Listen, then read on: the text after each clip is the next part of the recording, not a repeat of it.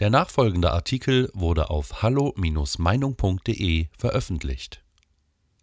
Klartext von Daniel Matisek Alltagsrassismus als Werkzeug der Spaltung Es gibt definitiv kein Land auf Gottes Erdboden, in dem Xenophilie also eine zutiefst verinnerlichte und gar zur Staatsräson erklärte Fremdenliebe im Sinne buchstäblich grenzenloser Offenheit für alles Nichtheimische so ausgeprägt ist wie in Deutschland. Das Land der Extreme schafft es innerhalb von drei Generationen, von grenzenlosen, exterminatorischem Rassen- und Fremdenhass ins genau entgegengesetzte Extrem zu fallen und heute ebenso undifferenziert blind ethnische Vielfalt, Buntheit, Exotik, Kulturferne zu verherrlichen, wie es vor 80 Jahren rassische Reinheit, ultranationalen Chauvinismus und den deutschen Stammbaum über alles erhob.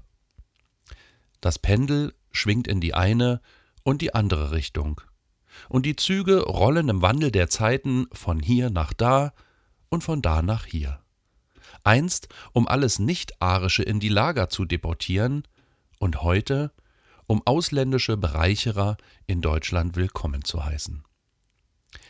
Der Wahn ist dabei derselbe geblieben, wie auch der Versuch seiner Steigerung ins Unermessliche.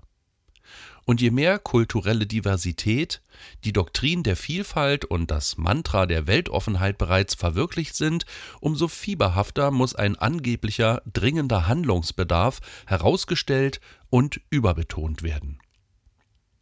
In dem Maße, wie es nach und nach immer weniger wirkliche Nazis mehr gibt, müssen ständig neue aus dem Hut gezaubert werden was vor allem durch inflationären Sprachgebrauch und listenreiche Begriffsverschiebungen gelingt, die mittlerweile dazu führten, dass die Manifestation von Faschismus oder Rechtsextremismus weder äußerlich noch inhaltlich auch nur annähernd noch mit dem Horror gemein haben, für den diese Begriffe einst standen.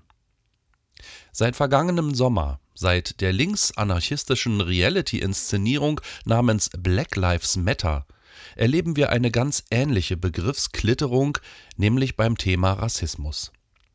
In einer abenteuerlichen Form psychologischer Übertragung wurde plötzlich den Deutschen ein strukturelles Rassismusproblem angedichtet.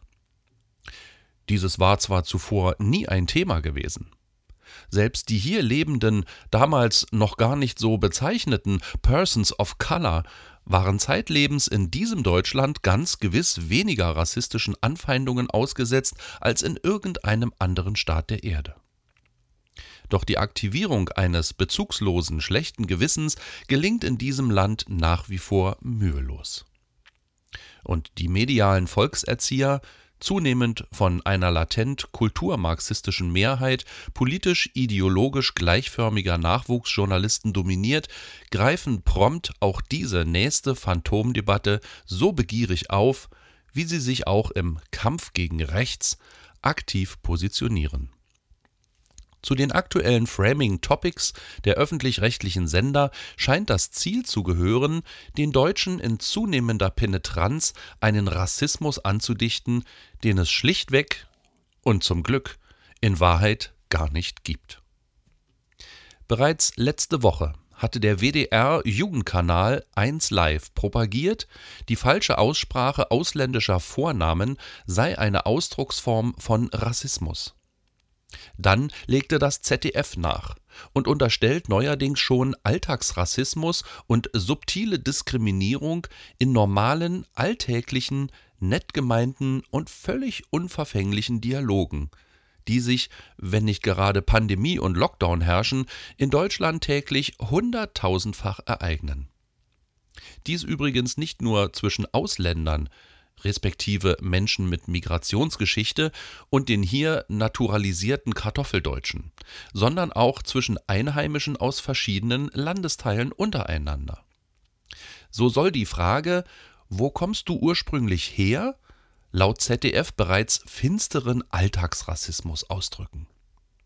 Erst recht auch die von freundlicher Neugier, Wertschätzung und aufrichtigem Interesse zeugende Fragestellung, Macht man das bei euch auch so? Und die anerkennende Bemerkung gegenüber einem Ausländer, du sprichst aber gut Deutsch, ist natürlich sowieso urrassistisch. Hinterfrage dein rassistisches Handeln, fordert das ZDF mahnend seine Zuschauer auf. Für die kranken Hirne, die den Rassismusbegriff derart bizarr pervertieren, sind also Höflichkeitsfragen und Bemerkungen, die noch vor wenigen Jahren als Tipps für einen interkulturellen und integrationsförderlichen Dialog zwischen Einheimischen und Neubürgern empfohlen worden wären, alltagsrassistisch. Zu Recht fragen sich hier viele, übrigens auch migrationsstämmige Deutsche und hier lebende Ausländer als die vermeintlichen Opfer dieses vom ZDF ausgemachten Pseudorassismus, ob die Sendermacher eigentlich noch alle Latten am Zaun haben. Denn genau solche Fragen sind nicht nur in allen Ländern der Welt völlig normal, Menschen natürlich und naheliegend, sondern es hätte sich daran mit Sicherheit auch noch nie ein Deutscher im Ausland gestört. Aufgeschlossenheit, wertfreie Offenheit für das andere und Fremde, die Anbahnung von Freundschaften und damit letztlich jedes gelungene Zusammenleben beginnt immer ausschließlich mit genau den Sätzen, die das ZDF uns hier als rassistisch verkaufen will. Wer in einem wahren Meisterstück gewiefter Projektion selbst unverfänglichste, nett gemeinte und ohne jeden negativen Hintergedanken geäußerte Interaktionen zwischen der hier angestammten Bevölkerung und Migrationsstämmigen als rassistisch interpretiert, der treibt vorsätzlich die Spaltung der Gesellschaft entlang künstlicher Fronten voran. Das Ziel ist offenkundig die Selbstüberhöhung und Privilegierung scheinbarer Opfergruppen zu steigern. Denn die kulturrevolutionäre Identitätspolitik braucht genau diese Opfer, um durch moralische Anklage und Dauerbeschämung der Mehrheitsgesellschaft die gesellschaftliche und ethnische Transformation begründen zu können die dann durch Masseneinwanderung, Förderung oder Duldung von Parallelgesellschaften und Quotenirrsinn zugunsten der sogenannten Diversität auf vollen Touren laufen kann. Die Multiplikatoren in Journalismus, Unterhaltungskunst und Werbung gehen dieser Taktik voll auf den Leim. In der Reklame und TV-Spots ist dieses Bild der neuen Deutschen als möglichst dunkelhäutige, afrikanisch oder arabisch aussehende Mischbevölkerung bereits angekommen. Wenn etwas für Menschen mit Migrationshintergrund tatsächlich erniedrigend und rassistisch ist, dann diese penetrante Reduzierung auf ihre äußerliche angeborene Exotik. Mit der Einhämmerung von Schuldkomplexen gegenüber Schwarzen, Ausländern, Geflüchteten, aufgrund sichtbarer Merkmale benachteiligten Migrationsstämmigen wird das seit Jahrzehnten in Wahrheit völlig unverkrampfte und gute Zusammenleben der verschiedenen Bevölkerungsgruppen in dieser Gesellschaft gezielt torpediert. Und genau diesen Keil treiben linke Medienmacher ins Volk, indem sie uns mangels realer Erscheinungsformen Rassismus überall dort einreden wollen, wo immer es ihre verirrte Fantasie hergibt. Mit dem Ziel, noch mehr Diversität, Migrationsquoten und weitere Schleifung aller einheimischen Traditionen voranzutreiben. Der Wahnwitz dieser Identitätspolitik ist letztlich derselbe wie der von 1935 der den Nürnberger Gesetzen zugrunde lag, unter genau umgekehrten Vorzeichen.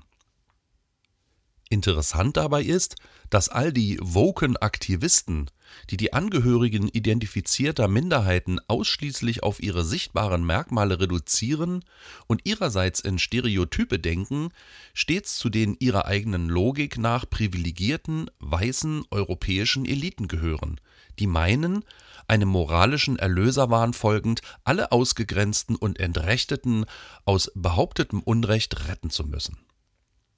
Bei Black Lives Matter und seinen Antirassismus-Derivaten der deutschen Linken handelt es sich um eine Bewegung, die bezeichnenderweise gar nicht von den betreffenden Opfern selbst getragen wird sondern von neurotischen weißen Wohlstandslinken, die selbst von den angeprangerten Phänomenen Rassismus, Diskriminierung oder kulturunsensibler Belästigung selbst gar überhaupt nicht betroffen sind.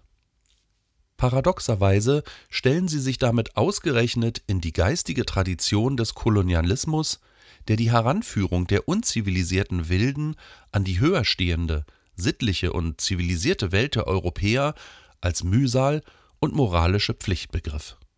Man denke nur an Rudyard Kiplings White Man's Burden.